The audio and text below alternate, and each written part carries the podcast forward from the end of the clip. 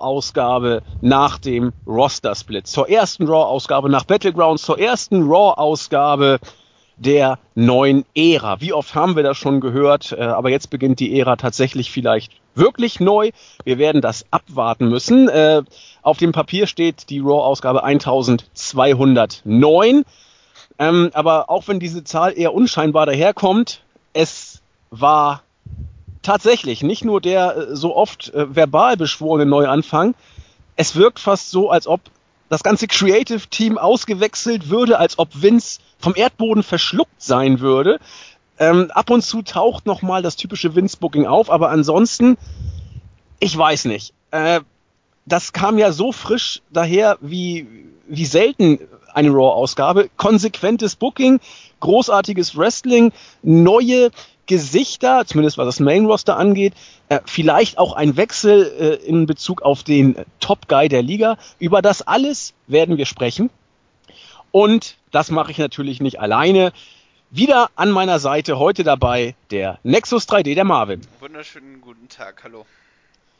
Marvin, wie geht's dir denn bei dem Wetter? Ja, mir geht's gerade richtig gut. Ich hatte gerade im Kopf, das hatte so gerade so eine Markus Lanz Stimmung, als ich so guten Tag so ganz ernst gesagt habe. Und nee, ich hab ich hab Bock auf auf den Podcast, ich freue mich und vor allem was gibt's schöner, äh, schöneres als Podcast aufzunehmen, wenn die Show so toll ist. Also, ich bin ich habe live geschaut. Ich bin ganz begeistert und es ist quasi so, als ob wir uns die Kritik umgehend zu Herzen genommen haben. Wir sehen nämlich nicht immer alles schlecht, wir sehen es immer nur so, wie es auch ist. Und heute war es wunderbar und streckenweise natürlich gab es auch wieder ein paar Kritikpunkte, aber im Großen und Ganzen war das die beste Raw-Ausgabe, die ich seit bestimmt sechs Jahren gesehen habe. Also Hui. so, das, ja ja, gut, vielleicht sechs, vielleicht ein bisschen übertrieben. Also als CM Punk Summer of Punk war natürlich, da gab es noch andere Episoden, aber also es war eine hervorragende Ausgabe und so, so stelle ich mir den Roster-Split vor, so stelle ich mir das Booking vor, so stelle ich mir zukünftige Stars vor. Da hat man ganz viel richtig gemacht und wie auch wir schon im Draft-Podcast gesagt haben, wir müssen abwarten, aber ich bin auf jeden Fall deutlich positiver gestimmt und hoffe, dass man das jetzt nicht nur, um sozusagen die erste Ausgabe besonders zu gestalten, da jetzt so da rausgehauen hat. Aber wir sprechen gleich im Detail darüber. Genau. Ähm, du hast es eben schon angesprochen. Äh, ich gehe da jetzt einfach mal kurz drauf ein. Ja, bei, bei, uns im Board äh, gab es tatsächlich, äh, also es waren eigentlich gar nicht so viele, es waren zwei, drei Leute. Äh, insgesamt wohl ungefähr, kann man das auf diese Zahl eingrenzen. Äh, Diskussion war trotzdem groß. Ein User, können wir ja auch ruhig nennen, ähm, R8 Vermietung. Herzliche Grüße an dich und an die äh, nächtliche Runde, die dann ab und zu unsere Podcasts sich anhört. Das ist jetzt auch in keiner Weise ironisch gemeint, das meine ich vollkommen ernst. Finde ich klasse, wenn tatsächlich auf Arbeit in der Nachtschicht oder wann auch immer so äh, ein paar genau ein paar Leute unsere unsere Podcasts hören. Wir sind ja auch nur ein paar freakige Nerds, die über Wrestling reden. Ähm, aber das finden wir eben klasse. Aber da kam eben die Diskussion auf, ja, äh, Überschrift im Thread, Podcasts nicht mehr so hörenswert wie früher oder so ungefähr. Da gab es große Diskussionen. Wir nehmen uns das einfach mal äh, zu Herzen. Also ein Kritikpunkt war tatsächlich, wir machen immer alles schlecht. Das konnten wir, also wir sind Julian, Jens, Nexus und ich insbesondere, so nicht so stehen lassen, denn wir kritisieren dann, wenn wir glauben, dass es was zu kritisieren gibt. Und es war eben das Problem, dass in den letzten, ja, man muss sagen, Monaten äh, deutlich mehr zu kritisieren war als zu loben. Ein anderer Kritikpunkt war, wir würden relativ häufig das Gleiche sagen. Das möchte ich gar nicht so weit von uns weisen. Ich versuche auf jeden Fall das Wort solide in diesem Podcast zu vermeiden. Das Aber auch da äh, bleibt es tatsächlich dabei, wenn die Shows eben ja, konsequent und konstant gebuckt werden, dann kommt man gar nicht drum herum, vieles zu wiederholen. Es sei denn, man benutzt für die gleichen äh, Sachverhalte verschiedene Begriffe, die inhaltlich aber auch nichts an dem ändern, was man sagt. Wir werden trotzdem natürlich uns das zu Herzen nehmen, äh, arbeiten weiter daran, äh, objektiv zu sein und nicht immer nur alles schlecht zu machen. Ich glaube auch, dass das haben wir auch nicht gemacht, Marvin, nee, oder? Ich, auch nicht. ich meine, es ist doch eigentlich ganz einfach und so sehe ich das auch. Äh, unsere Podcasts orientieren sich eben an, uns, äh, an den Shows und wir sagen unsere Meinung, äußern, was wir fühlen, was wir denken. Wir, Im Hintergrund steht natürlich immer die Leidenschaft für das Wrestling und deswegen ist das halt klar, wenn die Shows einfach schlecht sind, und das sagen wir ja nicht nur wir, sondern auch ganz viele andere User, äh, ähm, ist es ja auch logisch, dass es dann unsere Podcasts dementsprechend auch dann Kriti äh, viel Kritik geäußert wird. Also das ist ja das ist das ist ja der Sinn des Podcasts, dass wir da äh, über die Show sprechen, über, äh, über die Kritik, über die Fehler und das waren in den letzten Monaten in der Tat sehr viele, sehr viele falsche Entscheidungen. Gerade WrestleMania war sehr, sehr schlecht aufgebaut. Ähm, aber ich finde, und ich natürlich tendieren wir vielleicht dann dazu, und das ist auch, finde ich, normal, dann vielleicht die guten Sachen nicht immer so, so stark zu gewichten, logischerweise das dadurch auch runtergezogen wird, wenn man weiß, das hat keinen Wert oder so, wenn es mal einen Lichtblick gab. Aber ähm, ich finde trotzdem, dass wir da immer trotzdem auch immer unsere Kritikpunkte rechtfertigen konnten. Also wir haben auch, wir haben analysiert und ein Stück weit dann eben auch äh, äh unsere eigene Meinung kundgetan und ich glaube, das ist auch legitim. Genau, also wir versuchen ja tatsächlich äh, immer, ja, Marvin, bitte. Ja, nur noch ein Punkt, den ich tatsächlich dann auch so gesehen habe, war, ähm, dass wir vielleicht äh, recht wenig über die Matches sprechen. Das kann durchaus sein. Äh, das ist halt einfach so, wenn man so viel Wrestling guckt und du guckst ja auch nicht nur WWE, du guckst ja auch häufig mal Schimmer äh, und wann und du bist ja auch berufstätig. Ich arbeite, Schule gerade zu Ende und so weiter. Wir gucken ja auch sehr viel Wrestling, dann ist ja auch klar, dass wir da nicht immer so ganz ins Detail gehen. Aber ich habe mir jetzt mal ein paar Notizen gemacht, werden mir die Kritik auch zu Herzen nehmen und dann können wir auch so ein bisschen über die Matches sprechen. Genau, also die Matches, also ich mache es tatsächlich so, ich halte sie relativ kurz. Äh, Jens auch meistens. Julian geht noch so ein bisschen auf, auf Matchablauf und diverse Moves ein. Marvin macht es heute auch. Wir müssen mal gucken, wie, wie wir es hinkriegen. Im Großen und Ganzen die Show, also oder anders. Wie, wie wollen wir diesen Podcast hier oder was ist der Ziel? Der Ziel genau. Was ist das Ziel dieses Podcasts? Auf der einen Seite wollen wir natürlich äh, ein bisschen kommentieren, was bei der Show gelaufen ist. Und das kann man auch auf die Matches natürlich beziehen. Werden wir auch versuchen, künftig einzubeziehen und das auch zu machen, verstärkt wieder. Äh, auf der anderen Seite wollen wir eben das Geschehene auch ein bisschen kommentieren und vielleicht Leuten, die die Show nicht gesehen haben, einfach einen kleinen Einblick geben, äh, wie wir es gesehen haben, was passiert ist. Viele gucken die Shows gar nicht mehr, sondern hören sich die Podcasts an oder lesen den Bericht. Ähm, und wenn man dann bestimmte Sachen vielleicht interessant findet, dann guckt man sich das Match einfach selber an. So und äh, gleichwohl, Marvin hat schon gesagt, versuchen wir jetzt auch ein bisschen die äh, Matches mehr zu ihrem Recht kommen zu lassen. Das denke ich schon, kann man sagen.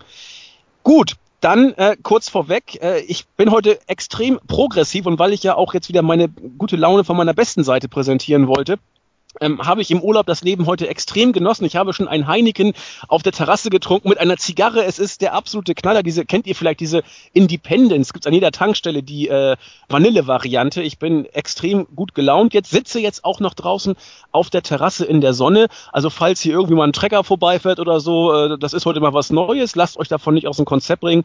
Wir lassen es auch nicht. Aber wir denken mal, oder ich dachte mal, bei so einer tollen Show kann man auch mal neue Wege gehen und den Podcast auf der Terrasse aufnehmen. Mein äh, Kabel in die Steckdose reicht tatsächlich bis auf die Terrasse. In diesem Sinne äh, gehen wir los. Marvin, hast du noch was zu sagen? Nein, wir können in die Show gehen. Ich bin gespannt, was du zu den einzelnen Segmenten und Matches sagst. Ja, also ich hoffe, dass deine Aufnahme auch hält. Bei, bei mir zeigt der MP3-Rekorder wieder an Recording finished. Das ist ja abgefuckt ohne Ende. Hoffentlich äh, hält deins durch. Ja, willst du nicht dann zur Sicherheit lieber dann nochmal auf Start drücken? Ja, das habe ich letztes Mal auch schon gemacht, hat auch nicht geholfen, aber ich versuch's mal. Ich mache jetzt mal den Recorder aus. Äh, warte mal, wo ist er denn? Öffne ihn jetzt nochmal kurz neu. Es ist ja, jetzt können wir, heute ist ja eh alles egal, heute ja. können wir auch mal Step by Step, sag ich mal, on air äh, unsere dilettantischen Versuche nochmal präsentieren. Weil du weißt ja, manchmal war bei meiner Aufnahme, da stand da aufgenommen und dann war das nur 0 Sekunden. Ja, deswegen, äh, hab, wir haben doch eben die Probeaufnahme gemacht und da hat's doch geklappt. Ja, ja, genau, aber das heißt ja nichts. Also, er verwirrt mich. Aufnahme immer noch on, aber es passiert immer noch nichts. Ach, was soll's. Es liegt jetzt alles in deiner Aufnahmequalität. Viel zu viel Druck. Oh Mann. Ja, du hältst den Druck nicht aus. Nee, Wie South Park. Ja.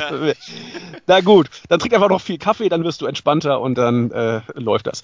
Gut, gehen wir einfach mal in die Card rein und hoffen wir das Beste, dass wir jetzt nicht wieder alles nochmal aufnehmen müssen. Nee. Egal. Also, ich fand schon ganz zu Beginn, dass sich hier irgendwie etwas zum Positiven geändert hat, denn das, das, ich sag mal, Intro-Video ging wieder so ein bisschen in Richtung alte Zeiten, oder? Also man hat tatsächlich fast jeden Worker mit irgendwelchen Signatures oder in, in Action oder äh, mit entschlossenem Blick gezeigt. Dazu äh, Musik, die wieder an, an, an, ich sag mal, an diese rockigen Zeiten auch erinnerte, wo es ein bisschen härter zur Sache ging. Da habe ich schon geahnt, Mensch, das fängt ja gar nicht so schlecht an. Also das Intro-Video hat mich jetzt nicht so gepackt, also da fand ich das frühere besser. Okay. Das, ähm, äh, ich weiß gar nicht, das war vor, bevor hier dieses äh, Now, nee, wie ging dann dieses Intro-Video nochmal? Then, now, now, Forever, genau, irgendwie so. Genau. Äh, und das, das davor fand das Gefühl mir besser, aber äh, war nett, war zum Start ganz okay. Habe ich jetzt aber auch nicht so viel, äh, so viel Augenmerk drauf gelegt. Alles klar. Gehen wir doch am besten dann, also das war für mich zumindest so ein kleiner äh, äh, Anhaltspunkt, wo ich dachte, hm, schauen wir doch mal. Ja, und dann äh, ging es auch los. Steph und Mick Foley waren am Ring, das ganze Roster auf der Stage vorne versammelt.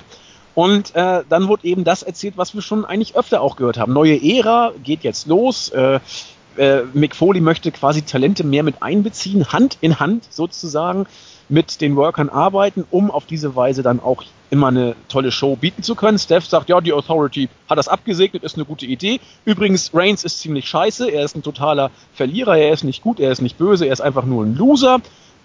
Rollins hatte eigentlich den Titel schon und Reigns hat's vergeigt. Das Publikum war relativ selten oder wie relativ selten voll auf Seiten von Stephanie hat Reigns gnadenlos ausgebuht. Aber äh, es ging nicht nur darum, Roman zu bashen, es ging einfach darum, äh, auf diese Weise die, die Brücke zu schlagen dazu, dass jetzt ja der Titel eben nicht bei Raw ist. Und das geht nicht, denn die Leute wollen einen Titel. Und weil sie einen Titel wollen, haben wir uns kurz einen neuen Titel ausgedacht. Gut, dass Jens nicht da ist. Für das WWE Universe gibt es jetzt den WWE, die WWE Universal Championship. Und da der Titel jetzt nun mal da ist, aber noch kein Titelträger, muss man ja irgendwie versuchen, hier äh, einen Titelträger zu finden. Und das soll wie folgt gehen. Der Number One Contender oder einer der Number One Contender auf diesem Titel ist auf jeden Fall Seth Rollins, weil er eben geiler Typ ist und überhaupt als Nummer eins auch gedraftet wurde. Das äh, gibt sozusagen ein Anwartschaftsrecht, zumindest auf die Titelchance. Da brauchen wir noch einen zweiten Teilnehmer, sagte sie, und den müssen wir ermitteln. Und zwar durch zwei Fatal Four Matches. Im einen wird Sami Zayn, Sheamus, Chris Jericho und Cesaro, äh, Schwachsinn. Sami Zayn, Sheamus, Schwachsinn. Also völlig vertüdelt. Ich krieg's aber trotzdem nochmal aus dem Kopf hin. Sami Zayn war dabei genau. gegen, das war im zweiten Match, glaube ich. Warte genau, mal, jetzt muss ich jetzt gegen Roman Reigns, Chris Jericho und Sheamus an. Genau, und das erste war Finn Balor, Kevin Owens, Rusev und Cesaro. Genau, diese acht Leute äh, sollten es quasi in zwei verschiedenen Fatal Four Matches unter sich ausmachen, wer denn jetzt der Number One Contender gegen Seth Rollins sein wird. Und dieses Match wird dann tatsächlich beim SummerSlam stattfinden. Das war doch schon mal äh, ein Anfang, wie man ihn sich so vielleicht nicht vorstellen konnte. Dazu musste noch Charlotte, die ja bei Battleground noch den Pin einstecken musste, besser gesagt abgeklopft hat gegen Sascha Banks, heute gegen eben jene Sascha Banks die Women's Championship aufs Spiel setzen. Damit waren ganz zu Beginn schon ordentlich mal äh, Ansagen gemacht und äh, das war frischer Wind, den man in dieser Form so nicht oft gesehen hatte. Nee, also wir haben ja auch häufiger über den zweiten Titel für Raw nachgedacht, aber ich, habe, ich hätte jetzt nicht gedacht, dass der wirklich so schnell auch kommt. Ähm, viele haben jetzt gut, der Name WWE äh, Universal äh, Championship finde ich jetzt, boah, kann, geht. Ähm, aber Titel finde ich doch relativ wichtig für diese Show. Einfach um dann äh, so ein Prestigeobjekt zu haben. Mit dem Aufbau für den SummerSlam finde ich ja auch ganz, ganz gelungen. Sodass so der Titel auch dann, um, ja, kommt natürlich auch auf die Teilnehmer bzw. den dann dort äh, zu bestimmenden Titelträger an. Aber ähm, ich finde es eigentlich eine gute Sache. Also ich sehe das jetzt nicht so kritisch wie manche andere. Ähm, dann hat man eben zwei Main-Titel. Die äh, Midcard-Titel sollte man jetzt nicht noch irgendwie erweitern oder so. So haben wir jetzt auch bei jedem bei einer Show. Und ähm, jetzt ist halt natürlich nur die Frage, wie man das jetzt noch mit der Women's Division macht, aber da können wir noch später drüber reden. Auf jeden Fall und dann das und ähm, gut und dann haben wir halt dieses Titelmatch äh, angekündigt bekommen zwischen äh, Charlotte und äh, Sascha Banks. Und äh, da habe ich tatsächlich dann auch schon kritisiert, dass man dieses, dieses Match sich nicht für den SummerSlam aufgehoben hat. Ähm, werde ich später beim Match selber auch nochmal drauf eingehen. Fand ich ähm, auch trotz, trotz des Ausgangs dann äh, ähm, eher nicht so gut. Einfach weil man da so, so ein Big-Time-Match mit Big-Time-Feeling äh, dann ähm, verschenkt hat. Ähm, aber, ja. ja Pardon? Wir, wir sprechen einfach gleich dann nochmal drüber. Ähm, und dann können wir ins erste Match gehen. Ja, das wollte ich gerade sagen. Lass uns doch mal, dann nochmal gleich drüber sprechen, weil das war auch mein erster Gedanke.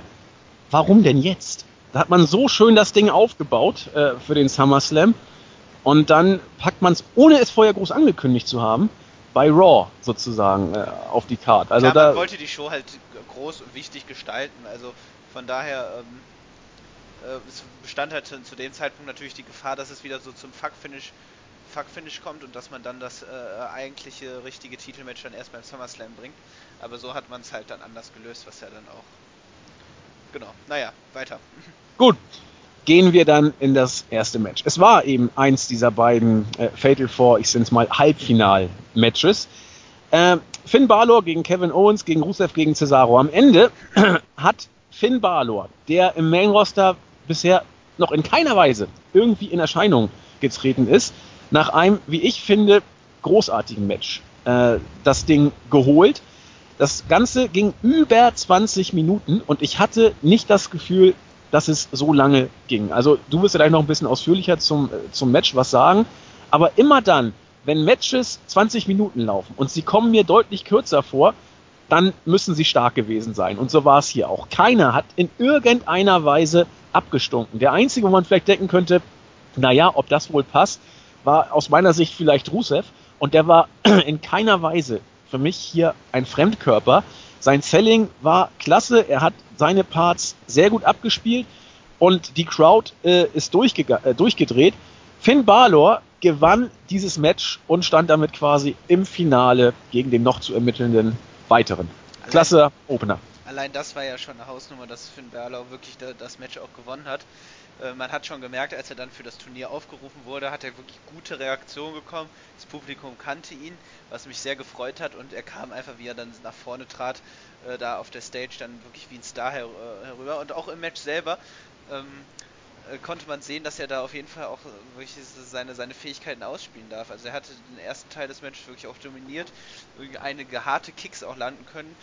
Ähm, hat sich dann äh, erst in den Vordergrund ge, äh, gedrängt, sage ich mal jetzt, um das so, das klingt so negativ, aber äh, gestellt in den Vordergrund, er dann im Laufe des Verlauf des Matches dann auch zwischenzeitlich natürlich rausgenommen wurde. Aber wie du sagst, die 20 Minuten kamen eigentlich äh, äh, recht kurz vor und äh, gerade, also ich fand, das war auch wirklich Pay-Per-View-Niveau, also solche Matches kann man auch wirklich beim Pay-Per-View bringen. Ähm, und das, das, war wirklich hervorragend, also auch wieder eine eindeutige Spannungskurve zu erkennen. Ähm, und ich liebe auch einfach die Interaktion mit Kevin Owens, äh, zwischen Kevin Owens und den anderen Teilnehmern. Äh, Gab es ja dann eine Phase, ähm, als dann die ähm, beiden äh, Rusev und Kevin Owens zusammengearbeitet haben und äh, Rusev im Ring dann einen Pin-Versuch startet, während Kevin Owens daneben steht und er einfach nur so, come on, man, so ne, nach dem Motto, ich stehe jetzt gerade neben dir, das kannst du doch jetzt echt nicht bringen. und das, war, das, ich liebe einfach diesen Mann, das war unglaublich unterhaltsam. Ähm, was gab's noch? Ähm, wir haben äh, auch eine sehr gerechte Verteilung an Pin-Versuchen, fand ich, äh, konnten, konnten wir da sehen. Also man hat man hatte wirklich dann das Gefühl, dass alle das Match gewinnen können, auch wenn ich bei Rusev jetzt nicht wirklich dran geglaubt habe.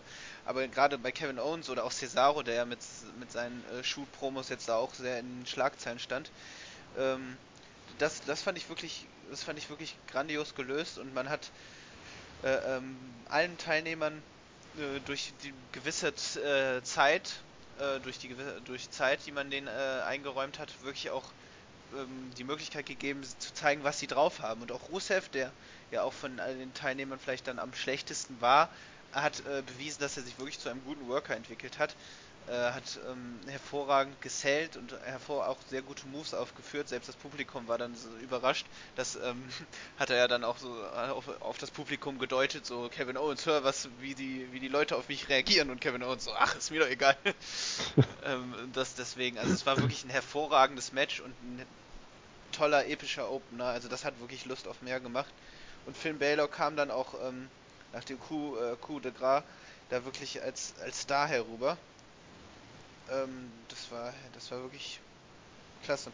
Ja, und es tat auch ganz zu Beginn schon ein Ausrufezeichen. Es tat den Produkten der Show so unglaublich gut, dass da jetzt einer steht, den man vorher nicht kannte und den man auch gar nicht irgendwie jetzt groß erstmal ausprobiert im Main Roster oder mal ein bisschen ranführt, sondern der gleich von 0 auf 100 mit den Stars, ich meine, das ist ja, wenn man sich mal anguckt, Owens, Rusev, Cesaro, äh, Rusev mit, mit Abstrichen vielleicht, aber wrestlerisch mit das, schon fast mit das Beste, was du im Main Roster hast, äh, im, im, im Raw Roster hast.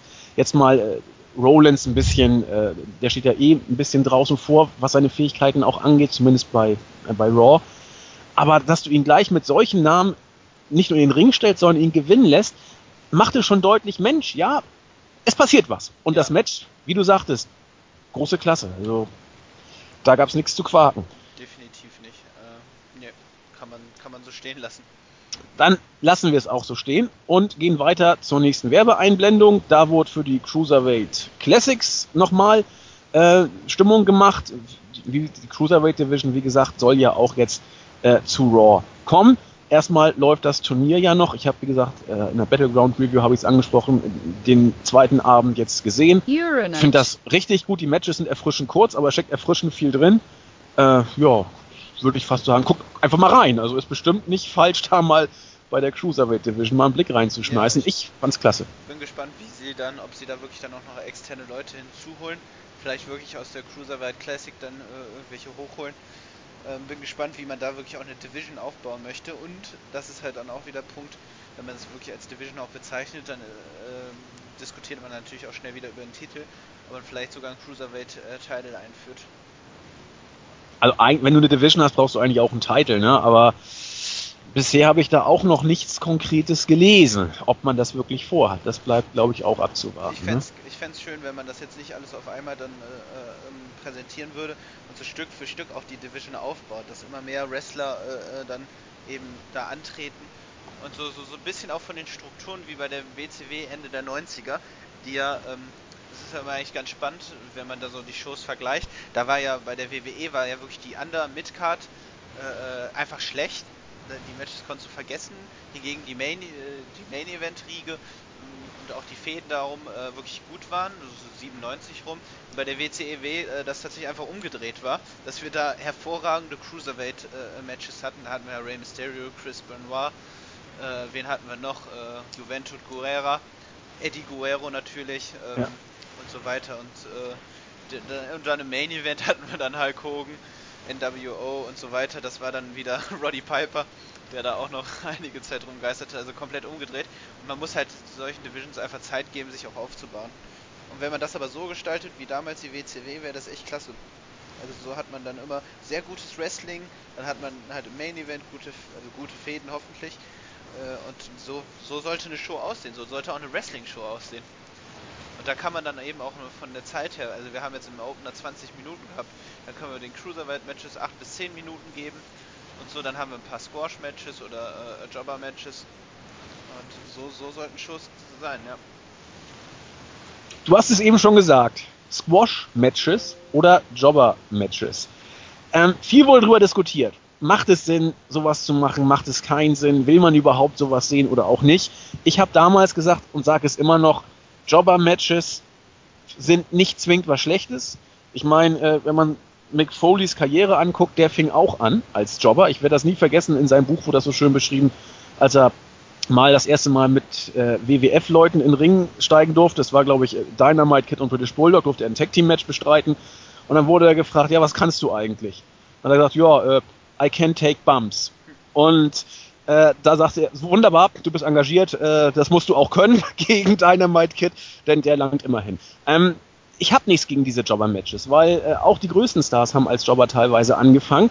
Und äh, selbst wenn das keine, wenn die meisten keine Stars werden, ich habe damit kein Problem, wenn du auf diese Weise Leute aufbaust. Gerade bei Nia Jax, die nicht das zweite Match des Abends gemacht hat, ein Singles-Match, gegen Britt Baker, die gar nicht mal so schlecht daherkam, fand ich, auch wenn sie nichts zeigen durfte, aber ihr Selling war gut. ähm, eine Minute 20 Sekunden war es vorbei nach ihrem äh, gewaltigen Leg Drop. Aber ich, ich habe da gar nichts zu meckern. Es ist vollkommen okay, Nia Jax gegen Jobber so darzustellen. Besser als äh, Braun Strowman, den du viel zu früh dann bei Raw auch in ein Main-Event gesteckt hast, wo er gnadenlos abgestunken ist, obwohl der Gegner Dean Ambrose war. Warum nicht so? Genau, also ich finde, du hast recht, da kann man definitiv nicht meckern. Ich selber kann mit dem Charakter Nia Jax einfach nichts anfangen. Also ich finde die ähm, sehr langweilig im Ring eben. Und da, das, das kann man dann eben durch so, so Jobber-Matches eben wunderbar kaschieren. Äh, kann im Ring auch noch nicht viel und bei NXT hat sie ihre längeren Matches waren auch wirklich, selbst gegen Asuka oder äh, Bailey fand ich das sehr, sehr ermüdend. Ähm, deswegen aber so baut man sie erstmal auf, so kann man dann sie später dann äh, vielleicht dann auch gegen Sasha Banks stellen, falls sie die Fehde gegen Charlotte gewinnen wird. Ähm, also das, das finde ich, man sollte, äh, Zeit ist glaube ich da ein wichtiges Stichwort. Wie du gerade so mit Braun Strowman hat man eben genau das, äh, den großen Fehler gemacht, ihn sofort dann in eine Main-Event-Position gestellt. Und das sollte man mit Nia Jax nicht machen und dann kann man auch gerade solche Matches zeigen. Und man hat ja auch gerade andere Damen, die vielleicht dann äh, ähm, als Übergangsfehde fungieren können. Vielleicht sollte sie dann auch mal, sage ich in Anführungszeichen, eine richtige Fehde mal gewinnen. Aber ähm, genau, also vollkommen legitim und ich bin auch froh, dass die Matches zurück sind. Die sollten natürlich nicht überhand nehmen, aber so zwei bis drei in einer Show finde ich okay. Ähm, auch wenn ich persönlich jetzt mit Nia Jax nicht, nichts anfangen kann.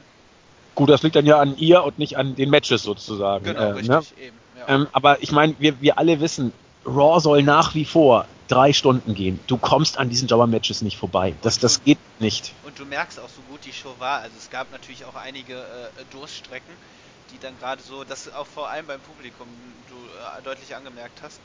Ähm, und das wird auch immer so sein. Also du, du wirst keine drei Stunden vollgepackte, äh, epische Show hinbekommen.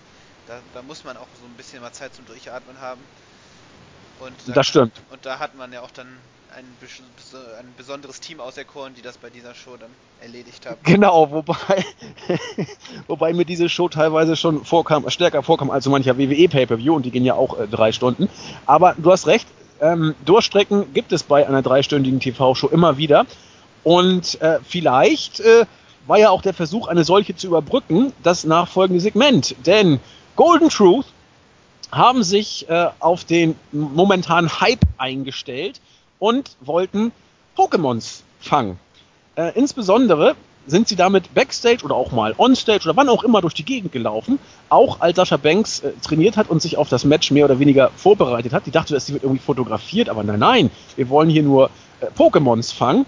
Na toll, äh, ein Pikachu wurde, wurde wohl verfolgt. Ich habe von dem Scheiß keine Ahnung, Pokémon Go. Das, äh, ich bin da eher wie Jens, das ist irgendwie nicht unsere, unsere Generation, wobei es zu meiner Zeit auch äh, Pokémon-Videospiele gab, auf dem Gameboy, glaube ich, und auch äh, nachher auf, auf dem Super Nintendo oder was auch immer. Aber da, da kannst du vielleicht mehr zu erzählen, aber gleich. Ja, das ist richtig, ja. Also ja, genau. auf jeden Fall, Sascha Banks wurde auf diese Weise dann eben nochmal kurz gezeigt äh, und wurde auf ihre Titelchancen äh, angesprochen und sie sagt eben, ja, also mit Druck komme ich klar und ich werde das Rennen heute machen und passt schon. Marvin. Genau. Eben. Also solche, man muss halt einfach dann speziellen Humor haben, um das gerade eben auch lustig zu finden. Mich nervt es dann schon nach dem zweiten oder dritten Segment, auch wenn ich Pokémon Go selber spiele. Aber das, das stand ja nicht im Fokus, sondern eben dann irgendwelche humorvollen Segmente, aber können wir, können, kann man natürlich eigentlich streichen, aber so, so wird die Show halt aufgefüllt und Vince McMahon findet das wahrscheinlich lustig. Ich wollte gerade sagen, da kann man erkennen, dass Vince McMahon wohl doch noch ein bisschen was äh, zu schreiben hat bei den Shows, denn das war typischer Vince McMahon. Wobei ich muss gestehen, seid bitte nicht böse, ich kann mit diesen Segmenten einigermaßen um. Golden Truth äh, sind so herrlich, putzig dumm und äh, Pokémon jagen, warum nicht? Man kann auch mal vielleicht aber ob wenn soweit denken, kleinen ironischen Seitenhieb auf die Gesellschaft. Ich bin mir da nicht so ganz sicher, ob das so zu verstehen war. Aber lassen wir das so, wie es war. Wer es mag, wird es lustig gefunden haben. Wer nicht, hat hier eine Länge, die es zu überstehen äh, galt, erlebt. Und damit ging es auch schon weiter zum nächsten Höhepunkt. Das dritte Match des Abends war das zweite Fatal Four Way Match des Abends. Äh, Roman Reigns, Sami Zayn, Chris Jericho und Sheamus haben es in knapp 18 Minuten miteinander zu tun gehabt. Ich fand auch dieses Match gut, richtig gut. Dass Reigns gewinnt, war jetzt nicht die größte Überraschung. Manche hatten vielleicht gedacht, naja, vielleicht Sami Zayn nach dem Sieg gegen äh, Kevin Owens hat man mit ihm vielleicht noch ein bisschen was vor. Jericho habe ich hier nicht gesehen als Favorit, Sheamus sowieso nicht. Alle vier haben das gut gelöst. Ich fand das Match, wie gesagt, gut, aber äh, nicht so gut wie das erste. Ähm, nee, es war tatsächlich ein bisschen schwächer, aber ähm, nichtsdestotrotz war es ein, ein, sehr gutes Match. Ähm, ich fand die äh, dominante Phase von Reigns ein bisschen anstrengend. Also es ist ähnlich, also die Matches das Match war ähnlich aufgebaut wie so manche, äh, manches Roman Reigns Match. Also er wird dann erst von allen attackiert und dann mehr oder weniger ausgeschaltet, sodass er, äh, sodass er den Großteil von den anderen Workern getragen wird. Äh, also das war zumindest mein Eindruck. Und ähm, äh, von daher, das, das, fand, das fand ich dann ein bisschen schade. Ähm, aber gut, ähm, Roman Reigns hat halt auch einfach ein limitiertes Moveset. Das merkt man hier, das merkt man im Main Event. Und äh, auch wenn es, wenn er nicht schlecht arbeitet, gerade mit guten Workern, finde ich, finde ich dann ähm, ähm, wird er zu gut dargestellt, obwohl er eben dann größtenteils des Matches gar nicht präsent ist. Ähm, das hat man dann halt leider gesehen, als er dann sein Comeback gefeiert gegen Sami Zayn. Da hat er ihn halt dann äh, wirklich auch dominiert, netten Snap Suplex gezeigt, aber äh, seine Move-Variationen sind halt dann doch eher eingeschränkt und dann äh, läuft es halt am Ende dann wieder auf etliche Superman-Punches und Spears hinaus. Und das, das finde ich dann wiederum extrem langweilig. Hm. Also äh, man hat dann zwar versucht, ihn dann in einer Single-Sequenz dann gegen Sami, äh, Sami Zayn dann irgendwie gut aussehen zu lassen, aber ähm, ja, ist, also ich weiß nicht, wie du das, wie du das siehst, aber ich finde, man merkt ihm das einfach an, dass er das dass er zu gut dargestellt wird für seine, für seine Fähigkeiten. Ja, das ist nun mal äh, der Fluch des Winzschen Auswahlverfahrens sozusagen. Also ich halte Reigns nach wie vor, Stichwort, wir wiederholen uns, hier wiederhole ich mich jetzt mal. Ich halte Reigns für keinen schlechten Worker. Er hat sich sehr, sehr gut äh, in den Jahren jetzt entwickelt bei der WWE. Zuletzt vielleicht ein bisschen stagniert, wobei auch das möchte ich eigentlich nicht sagen, weil er immer noch ein paar, äh, gerade auch Power Moves in den letzten Wochen seinem Set hinzugefügt hat, die für mich sehr gut funktionieren. Ja, aber ähm, letztlich läuft es auch so Powerbomb, irgendwelche ja, hinaus. Natürlich, aber er ist auch relativ groß und, und breit und da ist es dann mit Technik nicht immer so einfach.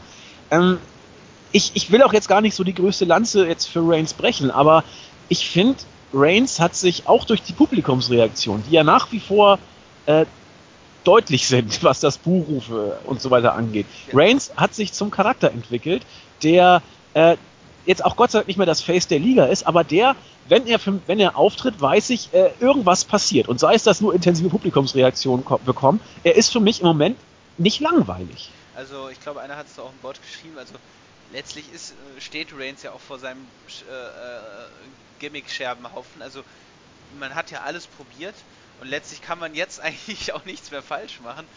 Also, ähm, er, er kann damit nur noch umgehen mit dieser Rolle. Also er wurde auch während des Matches einige Roman äh, Sucks und äh, Buhrufe gab es natürlich wieder zu hören.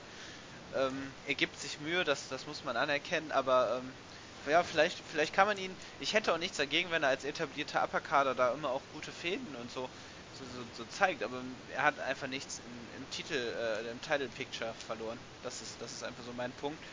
Und deswegen hatte ich auch dann immer Gran äh, Angst, dass er dann, dann ähm, und ist ja auch eingetreten, an dieses Match gewinnt. Ähm, ich hatte dann die schlimmsten Befürchtungen, aber ähm, nur mal selber, kurz selbst zum Match. Ähm, bei dem Match, auch wenn das äh, ähm, von der Technik her, von den von Wrestling, von der Res, äh, Wrestling Story her nicht so nicht so gut war wie das erste, fand ich äh, dafür die, äh, die Endphase sehr gut. Ja. Also da, ähm, da hat man richtig mitgefiebert, äh, hervorragend, auch das Publikum war komplett drin. Sami Zayn macht das aber auch hervorragend, das muss man auch nochmal, also sein Selling ist wirklich auch gegen Reigns war es absolut Weltklasse. Und äh, dann, mir ist dann vor allem dann äh, mit seinem New Fall mit der Blue Thunderbomb dann im Gedächtnis geblieben. Reigns hat auch so eine, weiß ich gar nicht, wie der Move hieß. Äh, da war Reigns aber auch ein Tick spät dran, fast was das genau. Kickout angeht. Ja, ne? das, das, stimmt und das hat es dann gerade nochmal spannender gemacht, aber Reigns hat dann auch nochmal eine äh, Powerbomb-Variante gezeigt, die ich jetzt gerade nicht so benennen kann. Aber äh, die Spannung, die Spannung war grandios. Also ähm, Reigns äh, hat, und das ist halt der Punkt, deswegen glaube ich auch nicht, weil dann viele ja auch gesagt haben, und ich habe es auch erst vermutet, ja, er wird so mehr oder weniger begraben, auch gerade von Stephanie, dass du kannst recht haben, dass das so, so auch seine Gimmick jetzt einfach ist, weil im Match selber ist, wird er alles andere als begraben. Also er kickt aus extrem vielen Moves aus, gerade auch aus Finishern, das ist mir hier auch aufgefallen. Also Seamus hat, äh, Seamus hat auch äh, seine Kicks da gezeigt, ein Irish Curse und so weiter. Sami Zayn dann eben Blue Thunderbomb und so weiter. Ähm, also da, das muss man schon sagen. Er, er kriegt da so sehr viele, sehr viele Bonuspunkte.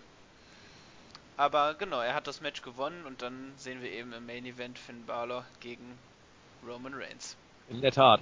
Und kurz noch was, was das Reigns-Booking angeht, gerade weil er doch relativ stark gebuckt wird, ähm, finde ich es eben auch etwas Besonderes, wenn er dann mal tatsächlich verliert. Wie zum Beispiel dieses Match dann ähm, gegen Finn Balor, da kommen wir dann später äh, noch drauf zu sprechen. Äh, viele sehen ihn ja schon quasi als John Cena, was das Booking angeht. Na gut, aber dazu kommen wir am Ende der Show. Zuerst äh, kam New Day an den Ring und sagten uns, dass sie die längsten Zeiteinheiten haben, was die Titelregentschaft angeht. New Day mittlerweile, ich glaube, 336, 37, 37 Tagen, glaube ich, oder 38 ähm, and counting Tag Team Champions. Man hat sich ein bisschen selbst gefeiert, selbst beweihräuchert. Äh, Xavier Woods meinte, Mensch, toll, jetzt habe ich auch äh, keine Angst mehr, dass Bray Wyatt mir über den Weg läuft. So stellt man äh, Tag Team Champions dar, das äh, läuft gut.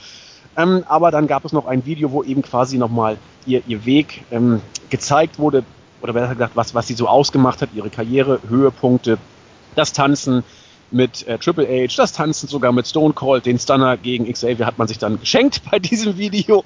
Ähm, ja, war ganz nett. Äh, ich, ich glaube auch, dass sie die Titel so schnell nicht verlieren werden, denn jetzt wird auch noch der Verkauf von Budios-Cerealien tatsächlich beworben. Die sollen wohl wirklich kommen und man wird sie auch kaufen können. Wenn ihr also äh, Budios zum Frühstück haben wollt, der US-Import ist nur ein paar Klicks entfernt, dann schmecken sie euch auch in Deutschland. Ja, ähm, dann fanden sie es besonders gut, diese äh, Rekord-Championship-Feier auch mit einem Fan aus der Crowd zu begehen. Man hat sich da einen interessanten Zeitgenossen ausgesucht, der dann versucht hatte, New Day Rocks anzustimmen, was eher verhalten rüberkam, äh, macht aber nichts. Die Crowd hat selbst am lautesten mitgeschrien, da fiel er nicht so richtig auf. Das fanden dann Carl Anderson und Luke Gallows nicht so gut. Die haben zuerst Xavier Woods und Kofi Kingston unterm äh, Seil des Rings durchgezogen und beide kurz abgefertigt. Big E wollte heldenhaft gegen die Übermacht angehen, wurde aber ziemlich schnell auch abgefertigt. Es gab den, äh, Mensch, wie heißt er denn nochmal? Der Finisher. Äh, verdammte Axt. Ähm, äh, ja, warte. Google, Google. Oh, wie unangenehm. Jetzt habe ich den netten, nee, Natural Selection ist Charlotte. Ja. Mensch, wie, aber äh, Magic, Magic, Killer, Killer. meine ja, Fresse. Was bin ich denn hier für ein Horst? Ähm, Magic Killer, genau, den gab es dann auch noch äh, gegen Big E. Dann haben sie sich, warum auch immer, mit dem armen äh, New Day Publikumsfeiermenschen angelegt.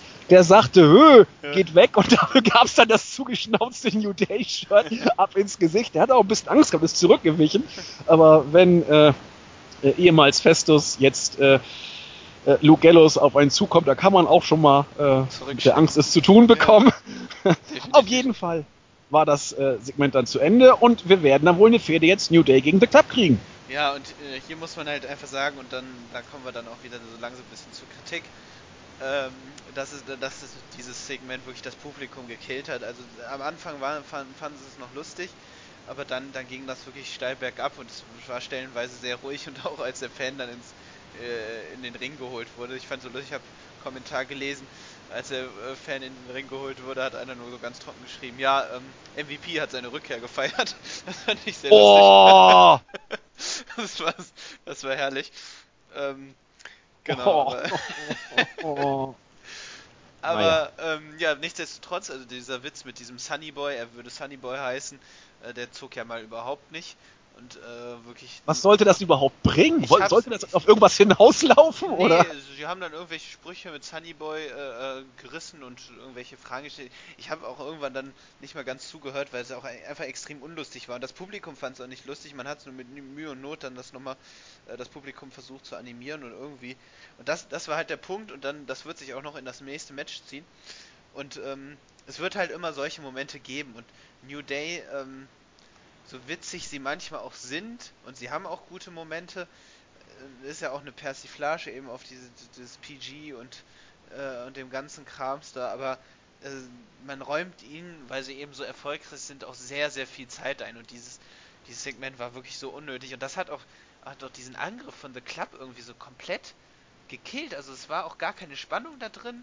Man hat so gedacht, so, oh, ich habe dann mehr auch drauf geachtet, wie Big E dann den Fan da äh, evakuiert während dann Xavier Woods und Kofi Kingston da draußen gegen die Ringtreppe geworfen werden und das Publikum auch ganz ohne jegliche Reaktion.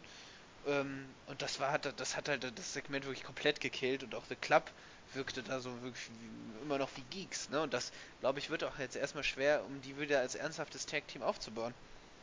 Ja, das, das sehe ich ähnlich. Also man hat bei dieser Raw-Ausgabe an vielen, vielen Stellen, finde ich, gesehen, ja, es geht von null los und man versucht das Roster auch durch die Bank weg, finde ich, mehr oder weniger ernsthaft darzustellen. Okay, ah, Golden Truth ist eben der Comedy-Act, der eben auch sein muss. Aber ansonsten wirkte es wirklich so, fast bei den meisten, es geht jetzt bei null los. Äh, bei Curtis Axel, da kommen wir gleich zu, kann man diesen Eindruck nicht so ganz teilen, aber, aber auch The Club. Ähm, da kam es für mich auch nicht so richtig rüber, denn sie haben dafür in der Vergangenheit einfach zu häufig auf die Fresse gekriegt und sahen zu häufig aus wie Pfosten. Genau, wie so ein 0815-Tag. Ja, da war genau. Gar, war gar keine äh, Bullet Club Spannung drin. Also das, was sie dann irgendwie mit, aus New Japan mitgebracht haben, ging relativ schnell auch verloren. Und Matches sehen die immer ganz gut aus, das ist auch in Ordnung, aber dann auch gerade diese Fehde gegen John Cena und Enzo und Cass hat ihnen gar keinen Gefallen getan, meiner Meinung nach. Das war, oh, nee, nee, das, das, das wird schwer, da wie sie wieder wirklich als Tag Team aufzubauen. Und gerade auch die beiden brauchen, sind keine Führertypen. Also die könnte ich mir nicht an, als äh, Anführer eines Stables vorstellen. Die brauchen einfach jemanden wie AJ Styles oder Finn Balor oder wer das dann auch, oder Shinsuke Nakamura, der da, äh, äh, der so Char Charisma hat und dann auch so, so ein Stable führen kann. Und die beiden, ich weiß nicht, ob die The Club in Raw wirklich dann auch gut aufrechterhalten können. Ja, zumal Balor derzeit eindeutig Richtung Face geht und, äh, genau, Styles, bei und Styles bei SmackDown ist. Also da stehen sie jetzt äh, zwischen allen Stühlen und die Fehde gegen New Day. Also, klar, man kann ihm die Titel geben, aber es wirkt derzeit fast wie eine Übergangsfehde, bis New Day wieder einen richtigen Gegner bekommt. Also ja. das soll natürlich so nicht gemeint sein von der WWE, aber dazu hat man, wie du sagtest, The Club einfach gnadenlos verbuckt. Und das kriegt man auch mit diesem Neustart nicht einfach aus den Köpfen raus. Manche Sachen kann man tatsächlich auch mit dem Neustart dann wieder beheben. Und man denkt, oh, man kann wieder Charaktere neu aufbauen, aber manchmal klappt es einfach noch nicht äh, nee. auf Anhieb.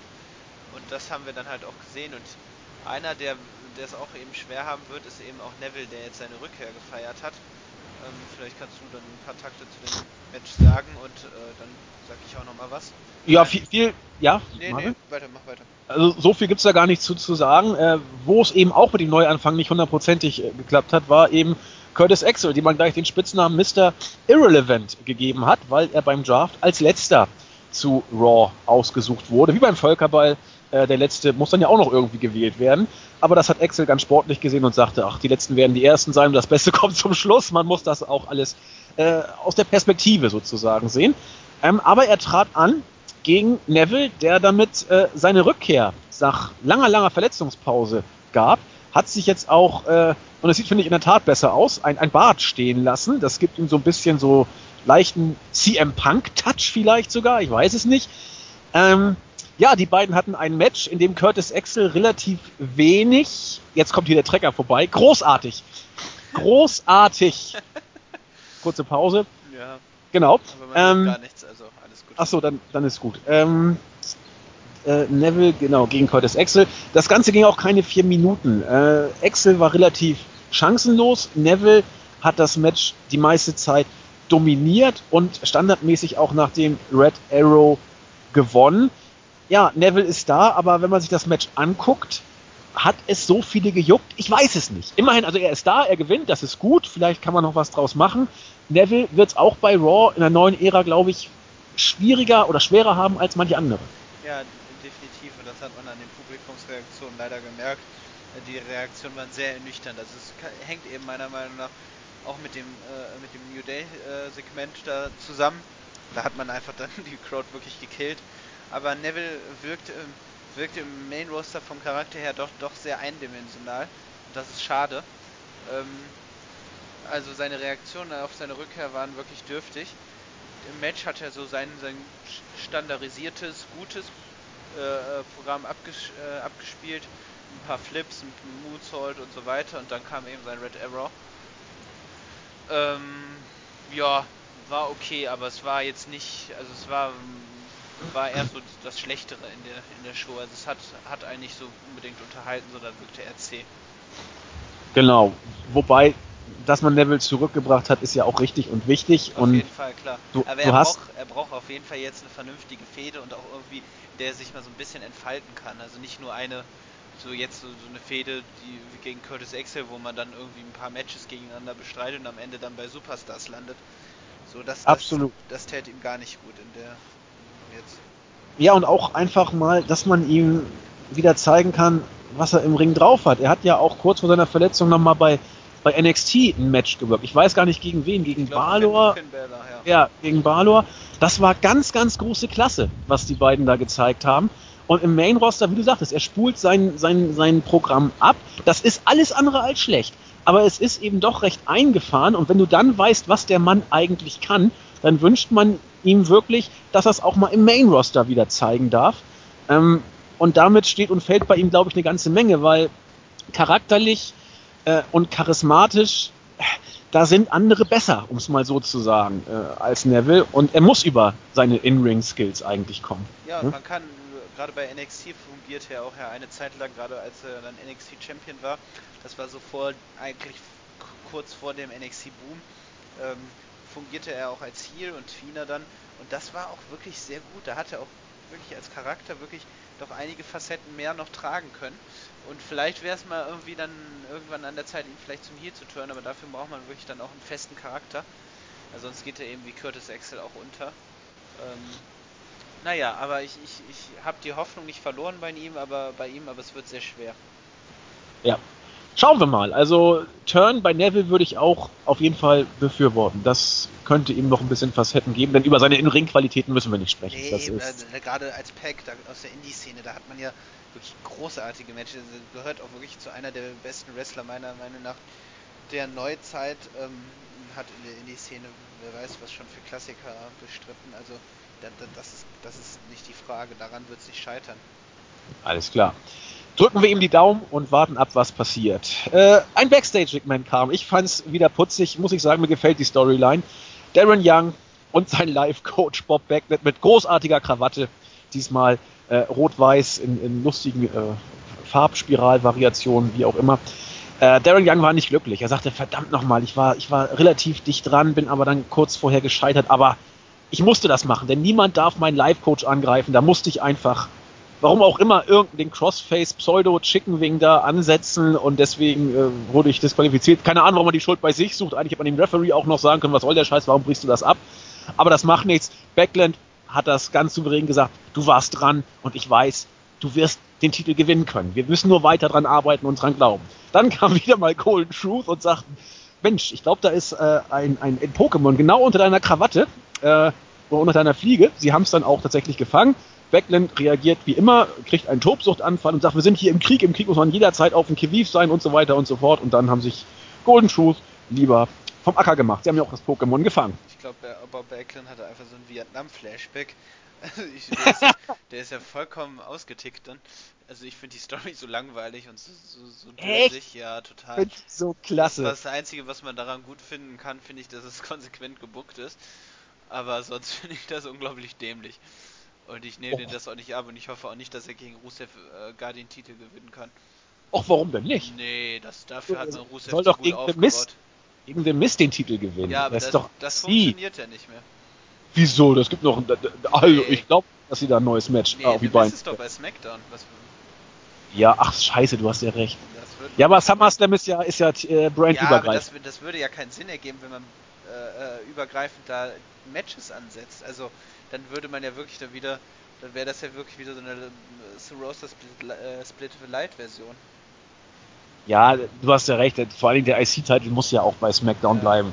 Ähm, sonst haben die ja, na gut, sie haben WWE. Wo Tag Team sind bei Raw, Divas oder Women. Vielleicht wird er mit Bob Backlund Tag Team Champion. Also das wäre ja auch was. Ja, Backlund ist auch schon über 60 mittlerweile. Ja, Weit seine Matches waren schon in den 90ern, also wir haben ja auch schon häufiger darüber gesprochen. Das Nicht waren das Perlen. Gelbe, gelbe vom Ei. Das waren absolute Perlen. Ja. Boah, der muss, der muss über Mitte 60 muss der schon sein, Bob Backlund. Der war doch da äh, schon fast 40, als in den 90ern. Nee, der war, der war über 40, als er zurückgekommen ja, ist. Mal, ja, Dann muss er, muss er über 60, Mitte 60 muss er ungefähr sein. Äh, das, das gucke ich mal ganz kurz nach. Oder guck du mal bitte kurz nach. Ich erzähle dann kurz was.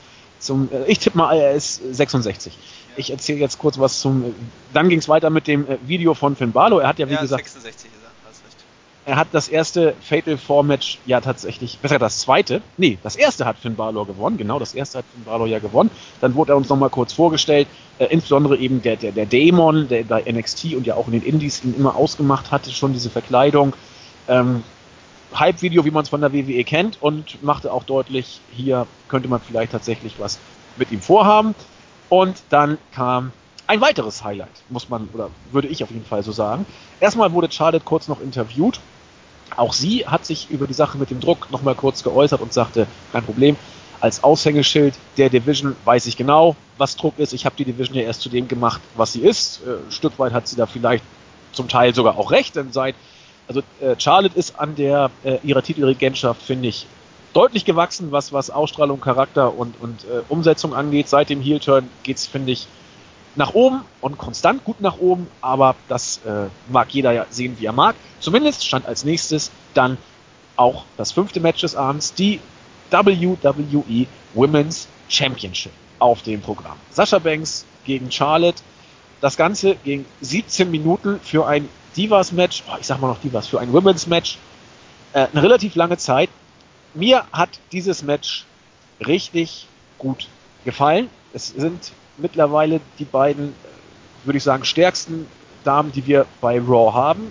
Bailey bleibt ja bis auf weiteres erstmal bei SmackDown, äh, bei NXT, haben wir gelernt. Ähm, es gab einige einige äh, große Spots. Ganz besonders ist mir in Erinnerung geblieben ein Move, der gefährlicher aussah, als er dann letzten Endes war, weil Charlotte ihn äh, sehr gut auch gewirkt und abgefangen hat. Der Moonsault vom obersten Seil nach draußen gegen oh, Sascha Banks. Großartig. Sie, sie, also sie ist ja eine Meisterin des Moonsaults, Charlotte. Also ich, ich liebe ihren Moonsault, wenn ich den so sehe. Und sie hat ihn so angesetzt, dass sie tatsächlich auf den Füßen wieder gelandet ist. Äh, Sascha hat sie gut aufgefangen, aber es war gar nicht so notwendig, weil Charlotte äh, perfekte Körperbeherrschung auch genau wieder überragend gelandet äh, ist. Also das ist schon stark, was, was, was Charlotte da an, an Moves raushaut.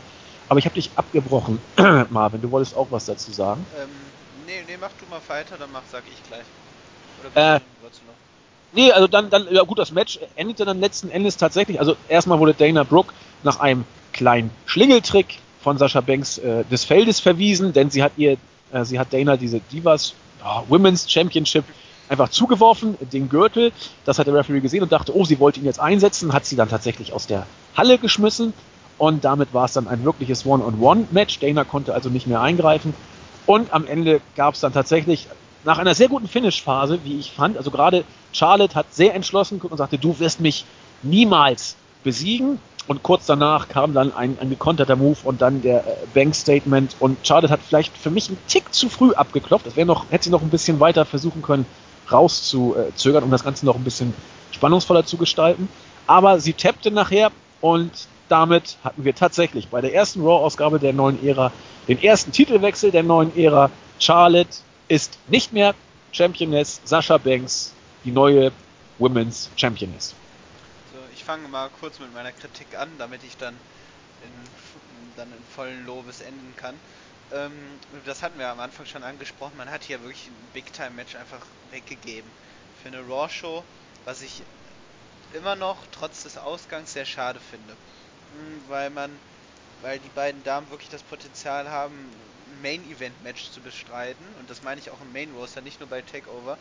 Äh, das einzige Problem wäre eben gewesen, dass, dass, dem stimme ich zu, dass man äh, äh Sascha Banks bis zum SummerSlam dann noch irgendwie äh, äh, heiß gehalten hätte, sodass es beim Publikum wirklich noch hervorragende Reaktionen zieht. Das wird dann halt schwer, weil anfänglich die Fehde ja doch so recht langweilig war, also zumindest nichts, nichts Besonderes war. So, äh, gut, man hat sich dann für diesen Schritt entschieden, das fand ich blöd, das hat man auch gemerkt. Ich finde, äh, am Anfang war das Publikum noch sehr recht verhalten, man hatte ähm, also eben kein Big-Time-Feeling, was ich sehr vermisst habe, was ich beiden Damen auch gegönnt habe. Aber sie haben es eben dann durch ihre hervorragende Leistung geschafft, dann doch eben extrem gute Spannung und vor allem tolle Publikumsreaktionen zu bekommen. Und ähm, so sollte auch ein Wrestling-Match aufgebaut sein. Also äh, zu Beginn dann eben sehr viel, sehr, sehr technisch versiert, viele Submissions. Äh, Charlotte macht ja auch wirklich, hat wirklich ihre Submissions auch wirklich verbessert. Das, das gefällt mir immer wieder, auch so, so Signature, äh, Signature äh, ach fuck, wie sagt man das nochmal? Fuck. Signature. Schick, Signature. Signature, ja. das ist auch nicht, was los. Hast du auch schon Heineken getrunken, Ja, Marvin? ich habe auch schon Heineken. Ja, sehr schön. ähm, genau, und dann hat sie halt einen schönen Straight Jacket Hold gezeigt. Wirklich, mir gefällt das richtig gut. Und diese, äh, diese technischen, technischen Beginne, äh, das, das, das macht so ein Match einfach unglaublich interessant und dann so intensiviert einfach auch die, die Rivalität.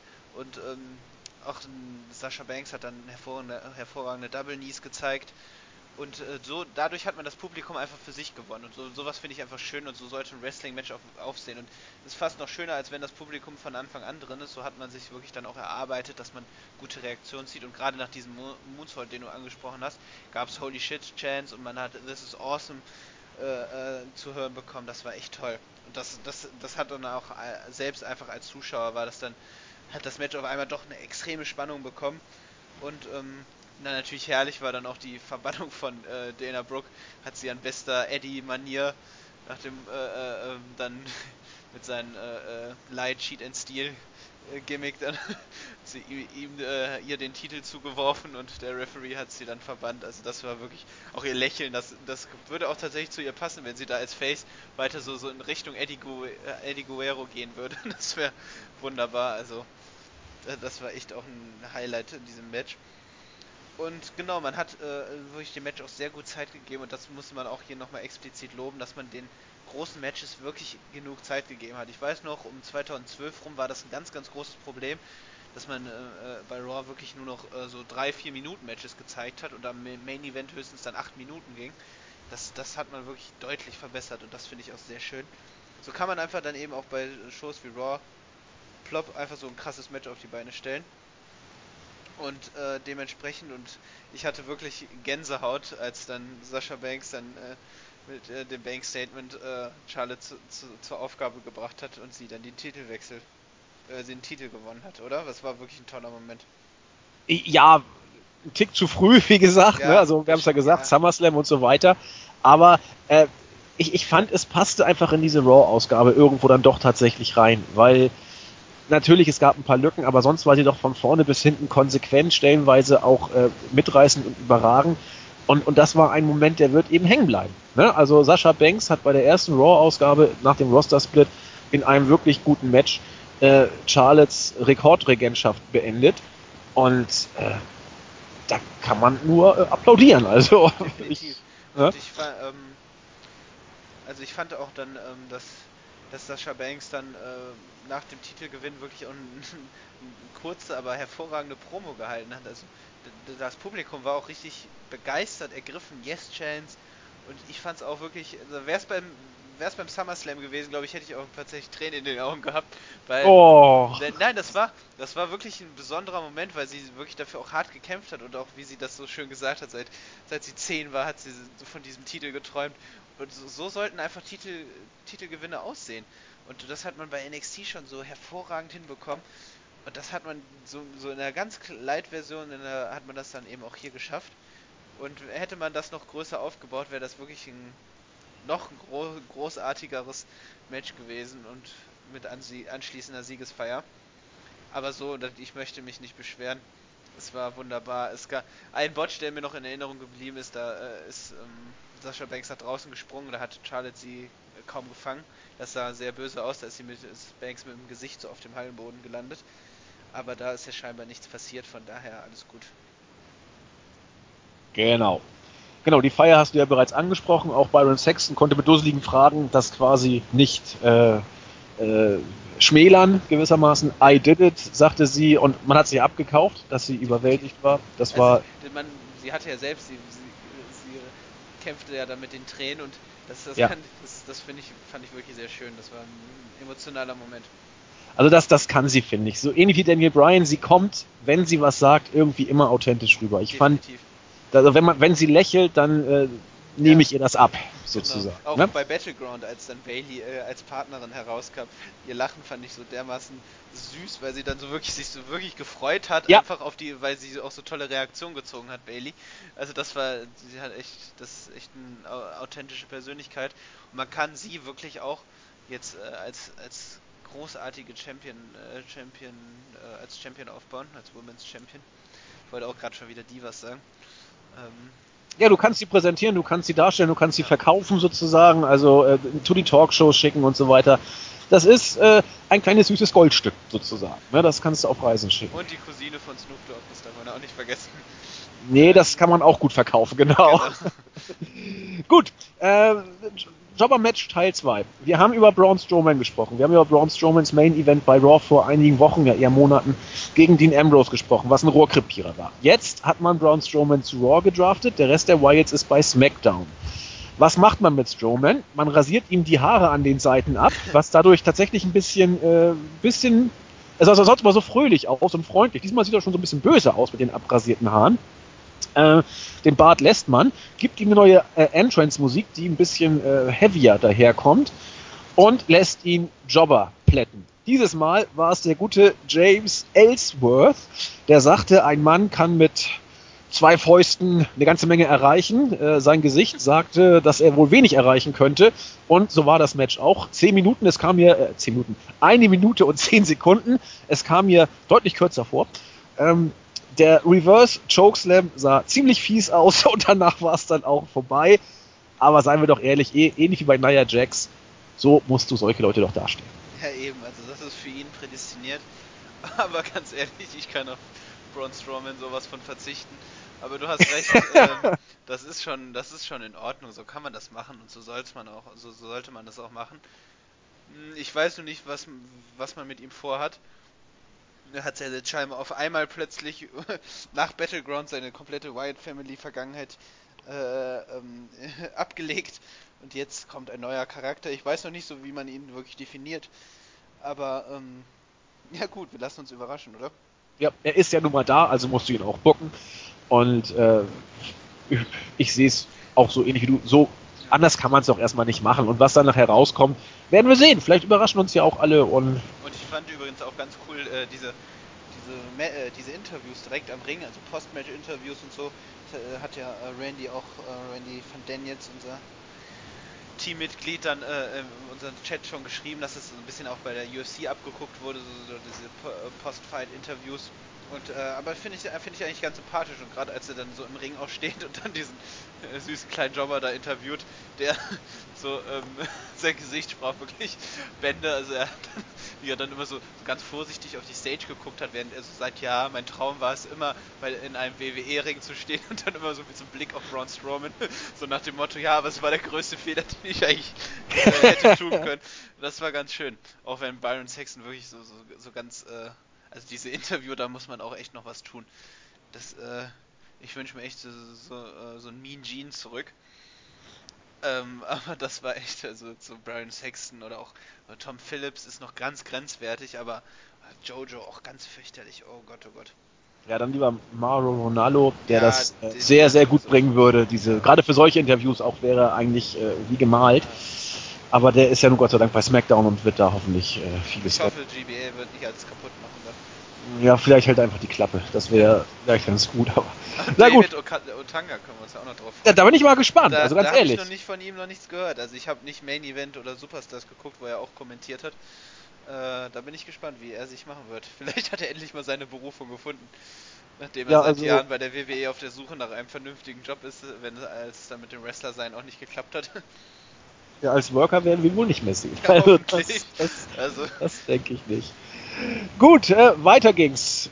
Wir hatten noch ein weiteres Match. Enzo und Cass gegen, da sind sie wieder, die Shining Stars. Man hatte von ihnen lange nichts gehört, aber jetzt weiß man wenigstens, dass sie Heels sein sollen. Denn äh, die Shining Stars sagten, pass mal auf, hier, Pittsburgh ist alles scheiße, geht doch lieber nach Puerto Rico, da ist die Welt viel besser und wir wollen euch jetzt mal retten. Also, das sollen wohl tatsächlich Heels sein. Ich habe es bis, bis zu dieser Promo nicht gewusst. Das Match war, äh, wenn man es als Match bezeichnen möchte, mit 51 Sekunden relativ kurz. Äh, Golden Shoes waren wieder äh, auf Pokémon-Jagd. Dieses Mal war es Art Shoes, der dann mal mir nichts, dir nichts durch den Ring stolzierte, um äh, ein Pokémon zu fangen. Goldas versucht ihn dann außerhalb des Rings aufs selbigen wieder rauszulocken. Das hat dann auch geklappt. Das hat Big Cass ausgenutzt zu seinem gefürlich, äh, gefürchteten Big Boot, weil ich weiß gar nicht, wer es war. Epico war abgelenkt durch, durch dieses Pokémon-Jagen und damit haben dann äh, Enzo, und Amore, äh, Enzo Amore und Big Cass das Match gewonnen.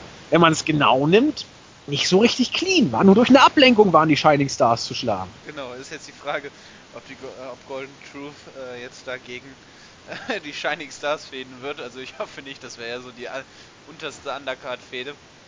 Ähm, oh, ich würd, das will ich doch, würde ich gerne sehen. Besser als, gegen en, besser als gegen Enzo und Cass. Ja, gut, das, da hast du wohl recht. Ähm, aber die Shining Stars sind natürlich, also es war ja auch vorher schon klar, also ich finde, die Leute, die sich jetzt darüber aufregen, dass die Shining Stars jetzt als absolute Geeks äh, dargestellt werden, da sage ich mir, bitte habt euch die Videos die, äh, angeguckt, die zur Vorstellung dienen. Also da war doch ganz klar, in welche Richtung das geht. Das war äh, da, das, also da habe ich nicht erwartet, dass man mit denen großartig was vorhat. Und die, so, so sah dann das Match auch aus. Und mein Gott, dann sollen sie halt als, als Jobber, als Take-Team-Jobber hier fungieren. Da habe ich, stört mich nicht. Also man, man hätte Kalito gebraucht, um aus denen ein ernsthaftes Tag-Team zu machen. Aber scheinbar hat man den nicht zurückgeholt oder holt ihn dann vielleicht noch zurück. Ich weiß es nicht. Ja, bisher wollte ich, er wohl nicht. Ja, genau. Kalito würde ich ja tatsächlich sehr gern wieder sehen. Also seine Gimmick Apfelspucken da. Äh, Zottel da mit seinen Haaren, das war immer wunderbar. Apropos, ich wollte noch Randy Van Daniels auch mal ausdrücklich grüßen. Der hat ja, der ist ja fast ein bisschen unter Wert weggekommen, als letztes Mantis gegrüßt wurde, von wegen, äh, oder Nexus, die immer die Berichte schreiben. Das macht er natürlich auch sehr häufig. Also, äh, Julian hat ja auch schon gesagt, das wird korrigiert. Jetzt habe ich es hier schon mal vorweggenommen. Mal gucken, Julian wird ja morgen, wenn alles bleibt, auch das Smackdown-Review machen und dann wird er selbst noch was dazu sagen. Dann war Main Event Zeit. Finn Balor musste gegen Roman Reigns antreten. Und was die wenigsten zu hoffen gewagt haben, geschah. Nicht nur, dass Finn Balor dieses Match gewonnen hat, er hat es auch clean gewonnen. Ähm, das ist eigentlich für mich das Ausrufezeichen der Show, dass man diesen neuen Titel eingeführt hat. Dass Roman Reigns da irgendwie eine Rolle spielen würde, war uns allen klar. Ähm, Rollins eigentlich auch. Und alle, wenn man gefragt hätte, wer würde wohl aus Raw äh, dieses Match bestreiten, hätten alle gesagt, oder die allermeisten, Reigns gegen Rollins. Das hat man angedeutet, das passt auch zu dem äh, Triple Threat Match bei Battleground. Nun ist es anders gekommen. Finn Balor, oder Finn Balor, sprecht ihn aus, wie ihr mögt, gewinnt nach dem Coup de Gras und tritt jetzt beim SummerSlam tatsächlich um die Universal Championship gegen Seth Rollins an. Ein Match, das einen mit der Zunge schnalzen lässt. Also ich freue mich jetzt schon diebisch drauf. Und ausführlich zu dem Match kommt jetzt unser Marvin. Genau, also ich muss auch ehrlich sagen, ich kann es wirklich auch noch nicht wirklich nicht fassen. Also ich saß wie ein kleines Kind vorm Bildschirm und habe einfach so mitgefiebert, weil es auch wieder so, so spannend am Ende gemacht wurde. Und weil man ja immer damit rechnen muss, ah, Vince McMahon, Romans, äh, Romans Liebling, äh, ähm, Roman ist der Liebling von Vince McMahon, so rum. Und ähm, da, da hab ich hab bis zum Ende gedacht, nein, bitte, bitte tut es nicht. Und sie haben es nicht getan. Und das muss man ja auch mal ganz, ganz klar sagen und ganz großes Lob aussprechen. Ich hatte echt Sorge, dass man Finn Balor dann mit dieser Niederlage hätte man ihn wie die anderen dann auch einfach schon zu Beginn begraben. Aber so, so einfach ist es auch. Und das ist ja, das ist ja das Besondere, was, wie man sieht. Der ist jetzt, das war sein erster Auftritt im Main Roaster. Sein erster fucking Auftritt. Und der kommt jetzt schon wieder großes darüber. Das ist so beeindruckend. Wenn man jetzt das nutzt, dann hat man einfach für die nächsten Jahre einen Top Main Eventer. Und so einfach geht es. Er hat durch in Ringleistungen konnte er überzeugen, durch Reaktion konnte er überzeugen. Wenn man ihn jetzt noch so ein bisschen mit Fäden füttert, eben gegen Seth Rollins oder wen auch immer, dann vielleicht auch irgendwann Roman Reigns kann von mir aus, dann kann man wirklich, dann hat man da einen neuen Topstar. Das so einfach geht das. Und wenn man jetzt diesen Universal-Teil da auch nimmt und dann ähm, da vielleicht dann auch, sage ich mal, den, der neuen Generation die Möglichkeit gibt, als Aushängeschilder zu fungieren. Ich meine, es ist ja schon krass, wir haben jetzt dann entweder Seth Rollins oder äh, Finn Balor als neuen Champion und gleichzeitig Dean Ambrose bei SmackDown als Champion. Also das ist ja schon ein Zeichen, an die, an die alteingesessenen Worker. Ich hoffe, das bleibt auch so. Ähm, dass nicht auf einmal dann John Cena wieder auftaucht und dann irgendwie wieder da auch mal eine Regentschaft geschenkt bekommt. Auch da gehen wir von aus. Ja, aber la lass das mal irgendwie vielleicht in weite Ferne schieben. Ähm, bleiben wir beim Positiven. Also das Match war wirklich, mal, wie gesagt, ich habe es vorhin schon gesagt, ich wiederhole es jetzt nicht nochmal, aber man sieht, äh, dass Reigns limitiert ist, aber er hat sich super, er konnte super mithalten. Das Match war hervorragend. Ich fand die anderen Matches besser, also die Fatal Four Way Matches gefielen mir besser, auch das Women's Match gefiel mir besser, aber als Main Event absolut tragbar und gut. Ähm, natürlich gab es dann auch wieder die üblichen Power-Demonstrationen von äh, äh, von ähm, Roman Reigns und Finn Balor hat das so gut gesellt, also wie er dann durch den Ring geworfen wurde. Balor krümmte sich und das war super gemacht. Ähm, aber man hat eben auch gezeigt, dass so ein, sag ich mal, dünn aussehender äh, Wrestler dann eben auch absolut hart aus sein, austeilen kann und seine Kicks sind einfach grandios, sein Dropkick so wunderbar sauber. Also sein, äh, sein Springing. An, an, den Kopf dann, ne? ja, genau, oder auch wenn er dann Ringside dann äh, äh, da, äh, an, der, an dem Ringrand dann eben rumläuft und dann da diesen Tritt dann gegen den Oberkörper und das Gesicht dann zeigt, das ist wunderbar. Also das, ja. das, ähm, da bin ich ganz immer ganz, ganz aus dem Häuschen. Und, und, das an seinem Geburtstag auch noch. Genau, das war ja auch wirklich ein großartiges, ein großartiges Geschenk. Ähm, und ja, man hat dann wunderbar mit New Falls gespielt und äh, eine hervorragende Spannung aufgebaut. Das, äh, das, so sollten Matches einfach aussehen. Das Stück für Stück die Schnelligkeit erhöhen und dann mit Nearfalls und äh, tollen Moves äh, dann eben ähm, äh, eben dann so, so, ein, so ein grandioses Match auf die Beine stellen. So soll es aussehen, so soll ein Main Event aussehen und so soll eine gute Wrestling-Show aussehen. Ich meine, wir haben jetzt, äh, ähm, warte, lass, lass mich nochmal kurz über den Bericht schauen. Ähm, wir haben jetzt hier äh, da, ich weiß nicht genau, wie lang das Match jetzt ging, aber bestimmt auch 16, 17 Minuten. Wir haben dann mit äh, das Women's Match haben wir 17 Minuten knapp, dann haben wir ein 20-minütiges Match und dann nochmal ein 17-minütiges Match. Also, was will man mehr? Natürlich gibt es immer Durststrecken, aber das kann man doch verkraften, wenn alles andere gut ist. Und das, das will ich nochmal so abschließend auch nochmal ganz, ganz, äh, ganz eindringlich sagen. Ähm, das war wunderbar. Absolut. Ähm, was, warte mal, das hast du mir gerade kurz, ich, also ich habe gerade gehört, es soll ab und zu mal ein bisschen rauschen. Genau, wir haben hier ein bisschen. Ah, nur ist es weg, das ist gut. Genau, jetzt leider gegen Ende, aber ich hoffe, es stört nicht zu sehr. Ja, das, da müssen wir dran arbeiten. Also es ist ja alles, ich bin ja froh, dass, wir sind ja froh, wenn die Aufnahme überhaupt ja, heute drauf oh ist. Oh Gott, ja, hör auf. Ähm, na gut, aber äh, kurz auf, äh, angreif, angreifend, anknüpfend oder aufgreifend. Äh, jetzt höre ich sogar das, die Vögel bei dir, das ist jetzt schön.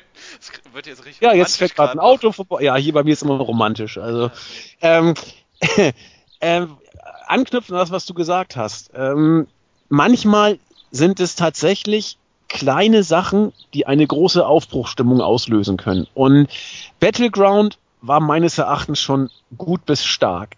Diese Raw-Ausgabe war richtig stark. Und warum? Weil man gutes Wrestling gezeigt hat, konsequentes Booking und mit Finn Balor ein Faktor, äh, mit dem man A nicht gerechnet hat und auf den B viele Smart Marks gehofft haben, weil er einfach gut ist, weil er, weil er charismatisch ist und weil er auf der ganzen Welt gezeigt hat, was er kann und dass er es kann. Und das genügt, um Raw auf einmal wieder interessant zu machen. Ich habe mal geguckt bei unserer Abstimmung. Die allermeisten Leute haben hier neun Punkte gegeben. Viele zehn und noch ganz viele acht. Das, das ist doch eine Ansage. So schwer ist es doch nicht. Nee, und man merkt ja auch dann wieder, wie leicht dann auch wirklich die größten Kritiker mitgenommen werden können. Wenn man dann, dann sieht man auch mal über so andere Fehler hinweg und betrachtet dann die Show als Großes und Ganzes. Aber wenn es eben andersrum ist, dann verlieren die guten Sachen, die vereinzelt dann in einer schlechten Show auftreten, einfach an Wert. Und so aber andersrum funktioniert das wunderbar. Und wenn man dieses Niveau, und das ist natürlich jetzt nicht, also wir wollen noch nicht zu viel loben, das ist natürlich jetzt nicht garantiert, dass wir dieses Niveau wirklich halten können, weil die Kritiker, die jetzt immer noch äh, auch so Sachen kritisieren, haben ja durchaus recht, dass das Booking-Team ist ja eigentlich nicht, äh, nicht ausgetauscht worden. Von daher müssen wir abwarten, ob man nur zu Beginn ähm, zu Beginn dann wirklich dann äh, als, als erste Show dann einen Knaller raushauen wollte, äh, oder vielleicht dann auch nach den Ratings, die kommen werden und äh, die wahrscheinlich jetzt nicht großartig sein werden, nur weil mal eine Show gut ist, dass sie dann hoffentlich nicht äh, kapitulieren und sagen, ja gut, dann machen wir einfach so weiter wie immer. Ich hoffe einfach, dass man so eine konstante Leistung äh, erbringen kann, wo man so zwei, drei gute bis grandiose Matches hat. Und ich wäre ein glücklicher WWE-Fan. Ja. Wir müssen das abwarten, ne? Also wie es jetzt Natürlich. weitergeht. das wird auch, das wird auch einige, äh, einige Wochen und Monate dauern. Das haben wir auch mit Julian ja schon gesagt, also äh, als wir beim den Draft Podcast äh, aufgenommen haben mit Jens. Äh, wir werden sehen, wie sich das entwickelt, ob man wirklich so diesen Roster Split wirklich konsequent äh, durchzieht. Und ich bin auch gespannt, wie sich SmackDown dann eben, dass er doch ein deutlich schwächeres Roster hat, ähm, meiner Meinung nach. Ähm, wie man das jetzt wirklich durchziehen möchte. Also, äh, nee, Quatsch, nicht durchziehen. Ähm, wie man sich dann abheben möchte von Raw. Gerade auch, äh, sage ich, hatte Raw ja mit der Cruiserweight Division und dann jetzt dann auch der, der grandiosen Show, die man jetzt äh, präsentiert hat, dann tatsächlich wirklich auch dann Vorschusslorbeeren geerntet und wie möchte jetzt, wie möchten dann Shane McMahon und Daniel Bryan ein anderes alternatives Produkt mit so einem dünnen Roster anbieten. Ich bin gespannt, was, was man da, vielleicht liegt man dann noch mehr Wert auf bessere und sehr, sehr gut durchdachte Fäden. Vielleicht ist das so deren Ziel, was mich. Aber man, das muss man abwarten. Das ist ja schon heute Nacht. Ich bin gespannt. Ja, sind wir alle. Auch Julian ist extrem gespannt und das kommt selten vor, dass er bei WWE extrem gespannt ist. Aber irgendwas ist im Moment ins Rollen gekommen. Zumindest hat es derzeit den Anschein. Viele sind wieder gespannt. Viele, auch wie äh, bei uns im Teamchat heute Nacht und heute Morgen äh, ja. philosophiert wurde. Das ist unser Claudio, unser äh, Black Dragon, der auch, sage ich mal, sehr viel im Puro und Indie-Bereich unterwegs ist und davor nämlich dann auch die, die äh, äh Shows guckt, äh, ist dann nachts irgendwie wach geworden, hat dann reingeschaltet und war wirklich auch begeistert. Und äh, auch, ich, ich habe gesehen, dass jetzt unser guter alter Kollege äh, The Best in the World, Christos, da. Genau, der äh, hat auch wieder geguckt. Genau, der hat geguckt und dann lese ich da wirklich so eine lange Review von ihm, die wirklich, die habe ich das letzte Mal bei WWE wirklich vor ein paar Jahren gelesen. Das, das, das kam mir auch gerade ins Gedächtnis. Also herrlich. Christos boykottiert den Laden eigentlich seit zwei Jahren. Genau. Und Buvi hat auch geschaut, also das haben auch alle geschaut. Also das ist, äh, ist, ist Jan Pfeffi gefiel es auch. Ja, hat auch live geguckt. Genau, der hat auch live geguckt. Also von daher, das ist schon, also man hat jetzt einiges richtig gemacht. Ich hoffe, man, man, man kriegt die Resonanz auch mit und versucht dann eben daran auch zu arbeiten. Eben. Und was die WWE, aber das weiß man, glaube ich, auch. Brian Alvarez hat es auch gesagt. Ähm, wenn die Ratings erstmal schlecht sind, dann reichen nicht drei, vier Shows, um sie wieder nach oben zu ziehen. Nee. Das ist ein Prozess, der sich über Monate versetzt teilweise erst einstellt. Meine genau Jahre hat es ja gedauert. Eben. Ja. Und, und wenn du ähm, eine Zeit lang katastrophal schlechte Shows schreibst, dann merkst du das auch erst nach ein paar Monaten. Insofern. Aber eigentlich äh, sind die Ratings ja auch nicht schlecht und man wird ja das komplette Konzept der Vermarktung und ja, komplett umstellen. 2018. Wir lassen uns da überraschen, was da 2018 passiert. Genau. Äh, aber genau, ich bin gespannt und wenn, dann, äh, dann äh, können wir sagen, wir haben es vorher gewusst. Genau. Äh, damit, nicht, aber. nee, damit sind wir für heute durch. Äh, der erste Schritt ist gemacht. Er hat uns ausgesprochen gut gefallen, was äh, das WWE-Produkt angeht. Schauen wir mal, wie es bei SmackDown weitergeht. Schauen wir, wie es bei den nächsten Wochen bei Raw weitergeht. Sollen wir äh, kurz am, äh, am, Ende Punkte vergeben? Mach. Äh, manches macht ja auch da mal die schönen Umfragen. Ähm, ich würde jetzt, sage ich mal, positive und optimistische 8 Punkte geben. Ja, ich habe 8,5 auf 9 aufgerundet gegeben, weil für Raw kann man es kaum viel besser machen. Ja, das stimmt, aber ich möchte, dass da noch Luft nach oben ist. Und deswegen ist. 8 von 10 und du sagst 9 von 10. Ja, genau, das, das, das geht schon, schon so in Ordnung. Äh, großartige Show auf jeden Fall. Und damit komme ich kurz noch äh, zu den Grüßen. Asperger Crow wollte ich grüßen. Wursti wollte ich grüßen. Wolf wollte ich grüßen, der gerne sich einen neun Stunden Podcast wünscht. Wir werden darüber nachdenken. Äh, und Kühlschrank kaputt wegen des Namens und weil er fragte, ob wir SmackDown und Raw jetzt zusammen reviewen. Diese Woche auf jeden Fall machen wir Raw und SmackDown. Wie wir es die nächsten Wochen machen, müssen wir uns nochmal ausdecken. Teilweise wird es auch spontan entschieden. Eine Variante ist zum Beispiel Mittwoch beide Shows zusammen kurz zu reviewen. Wir müssen gucken, wie wir das von der Manpower hinbekommen. Äh, Marvin Jens, Julian, ich und Jan Pfeffi, der auch als Springer bereitsteht. Ähm, wir müssen gucken, wie wir das hinkriegen. Diese Woche auf jeden Fall gibt es beide.